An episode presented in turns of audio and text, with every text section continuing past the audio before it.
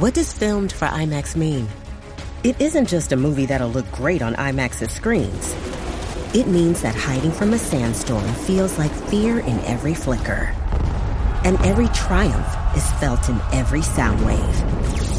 And the things we've only imagined, you can truly experience those too. That's what filmed for IMAX means. Get tickets to experience Dune Part 2 now and IMAX's exclusive expanded aspect ratio. This episode is brought to you by ABC.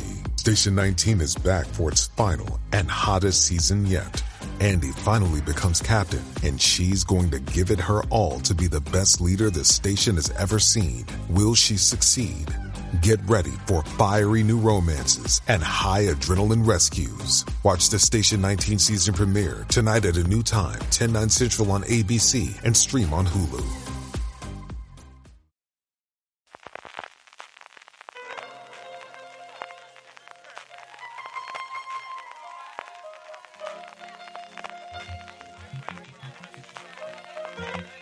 Estás escuchando Fuera de Series con CJ Navas. Bienvenidos a Streaming, el programa diario de Fuera de Series, en el que un servidor, CJ Navas, tendrá las principales noticias, trailers, estrenos y muchas cosas más del mundo de las series de televisión.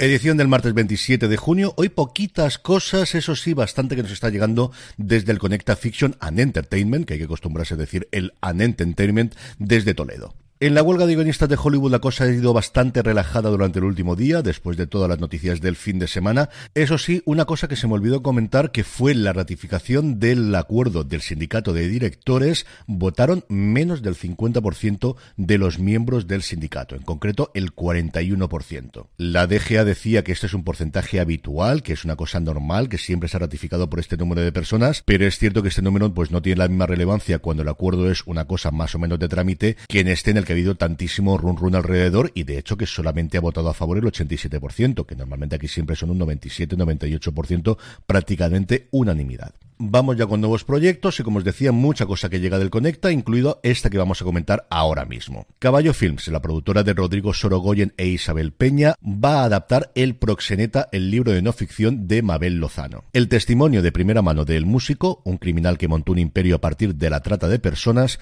se plasmará en una serie que está siendo desarrollada por Isabel Peña y Eduardo Villanueva, que ya colaboró en Antidisturbios, y tendrá como directora a la dos veces ganadora del Goya por la maternal y las niñas Pilar Palomero. El proyecto lo produciría Caballo Films junto a Mafalda Entertainment, que es la productora de Mabel Lozano, que decía que no quería vender los derechos de mi libro a blanqueadores de proxenetas que convirtieran a delincuentes en ídolos. Así que era vital que estuvieran en el proceso así que era vital que estuviera en el proceso tanto de creación como de producción. Caballo me ofreció eso y son sin duda los mejores compañeros de viaje que podría tener. Y por otro lado, firme candidata, noticia más loca de este 2023, le he tenido que leer tres veces hasta estar seguro de que no era una coña, no, no lo es. La BBC y la ZDF alemana ha encargado una nueva adaptación de Los Cinco. Hasta aquí todo normal. Al final los libros de Ned Blyton se han venido mundialmente. Hace mucho tiempo que no teníamos ninguna adaptación ni en cine ni en televisión. Como os digo, todo entra dentro de lo normal. En este momento revival y en este momento retro. Lo que no es ni de lejos normal es que el encargado de hacerla vaya a ser Nicholas Winding Renf. De verdad, yo me he quedado exactamente igual cuando lo he leído.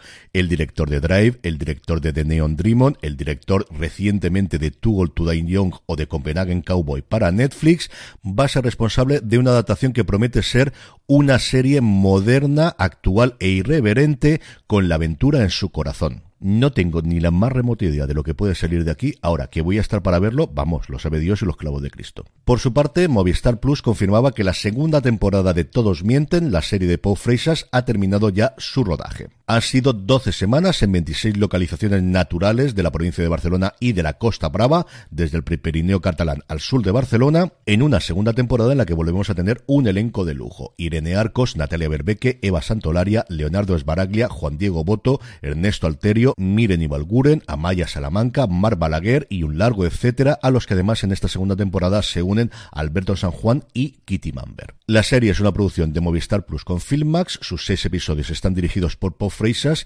y los guiones corren a cargo no solamente de Pop Freisas, sino de Enrique Navarro, Paul Cortecans, Iván Mercadé, Clara Esparrats y Eva Santolaria.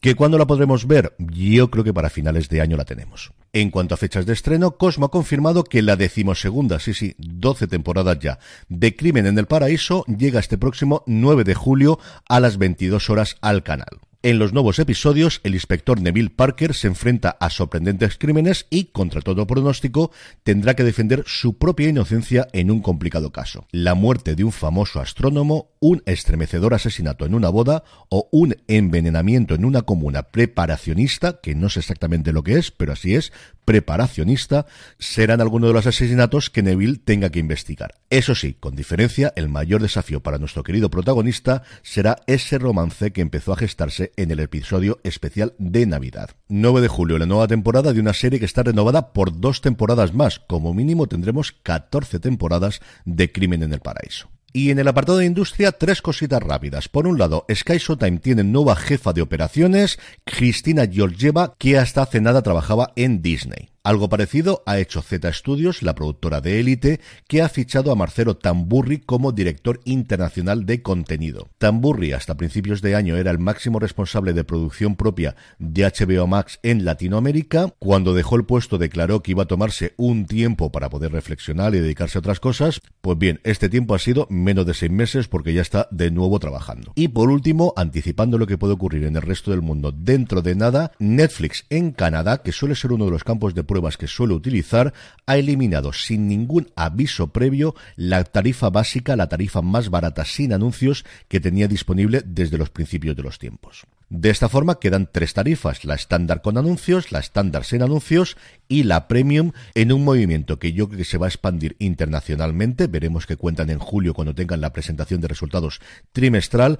Cada vez se va a dar más esto de tener una tarifa con anuncios, yo creo que cada vez más barata y por otro lado una premium sin anuncios cada vez más cara. En el apartado de vídeos y trailers ya tenemos el avance de Stephen Curry, un jugador subestimado. El documental, en el que se mezclan imágenes de archivo, entrevistas a cámara y lo que Apple denomina cinema verité íntimo, documenta el ascenso de Curry desde sus inicios como jugador universitario en una pequeña universidad hasta convertirse en cuatro veces campeón de la NBA, haciendo de la suya una de las dinastías deportivas más dominantes del mundo y cambiando baloncesto moderno y esa preponderancia que tenemos por los lanzamientos especialmente de tres puntos. La película está dirigida por Peter Nix, está producida por A24 y llegará a la plataforma el próximo viernes 21 de julio. Por otro lado, y en el marco de Conecta Fiction, Variety se ha hecho con la exclusiva de las primeras imágenes, mejor dicho, de los dos primeros minutos del primer tráiler de Vestida de Azul o Veneno 2 Vestida en Azul, que es como se va a vender en Estados Unidos. El tráiler nos muestra a Valeria de vuelta a Valencia dos años después de lo que sucedió en Veneno,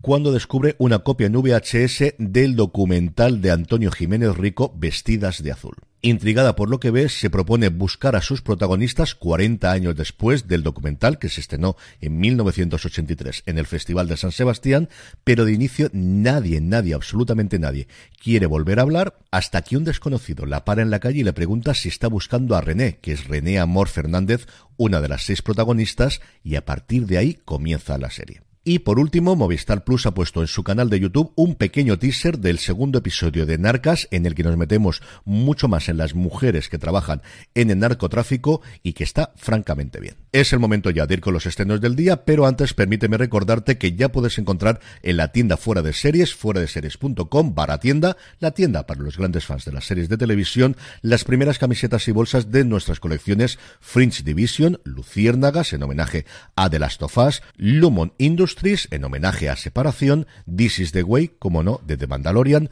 Waystar Roico, de Succession, Nevermore Academy, de miércoles, y nuestra nueva colección, Hello IT, en homenaje a esa maravillosa comedia de culto británica de IT Cloud. Además, como promoción inicial, hasta este 30 de junio, nos queda muy poquito tiempo, todos estos artículos tienen un 20% de descuento. Pásate por fuera de series.com barra tienda, que seguro que tenemos algo que te gusta. Ahora y así vamos con los estrenos, que es martes de filming, la noche que Logan despertó. La primera serie creada, dirigida y protagonizada por el canadiense Xavier Dolan, es un thriller dramático de cinco episodios ambientado a principios de los años 90 y que narra la historia de Mimi y su hermano Julien, quienes formaron un trío inseparable con su amigo Logan. su relación se rompe abruptamente cuando ocurre un terrible incidente que les fuerza a tomar caminos separados. Las dos familias están destrozadas, nada volverá a ser lo mismo, hasta que 30 años después vuelven a juntarse. Una serie en la que la plataforma tiene muchísimas esperanzas, que Loreno Mejino dice que es lo mejor que vio el año pasado, y de él me suelo fiar bastante para estas cosas, como os digo, llega hoy a Filming. Y terminamos, como siempre, con la buena noticia del día, y hoy lo es, por partida doble, Ryan Reynolds. Y es que en el mismo día, el actor, guionista y sobre todo en los últimos tiempos, emprendedor, ha comprado parte del equipo Alpine de Fórmula 1 con sus compañeros de aventuras, con Rob Malcargeni y también con Michael B. Jordan, que es también accionista de su empresa Inversiones Máximo Esfuerzo. La empresa va a pagar 200 millones de euros por un 24% del accionariado del equipo Alpine y a lo tonto, lo tonto, Reynolds se va haciendo un pequeño emporio en el mundo deportivo como ya lo hizo con otros negocios en Estados Unidos como las bebidas alcohólicas o las telecomunicaciones. Pero no queda aquí la cosa porque el mismo día se anunciaba que en el canal Ryan Reynolds de Fubu, porque sí, el buen señor tiene un canal en Fubu, va a emitir todas las semanas 6 horas de contenido en galés. La programación la ofrecerá S24, que es el canal público galés, en una muestra más del cariño que tiene a Gales Reynolds y también McAlhaney, que de hecho ha aprendido galés, desde que ambos hace tres años compraron el Guresham FC. Hablando del Guresham, yo creo que dentro de nada tiene que llegar la segunda temporada ya del documental, que estamos todos locos por verlo. Y con esto despedimos streaming por hoy, pasaros por fuera de series.com barra tienda, que seguro que tenemos algo que te gusta. Gracias por escucharme, volvemos mañana y recordad, tened muchísimo cuidado y fuera. Drive and 124th Street.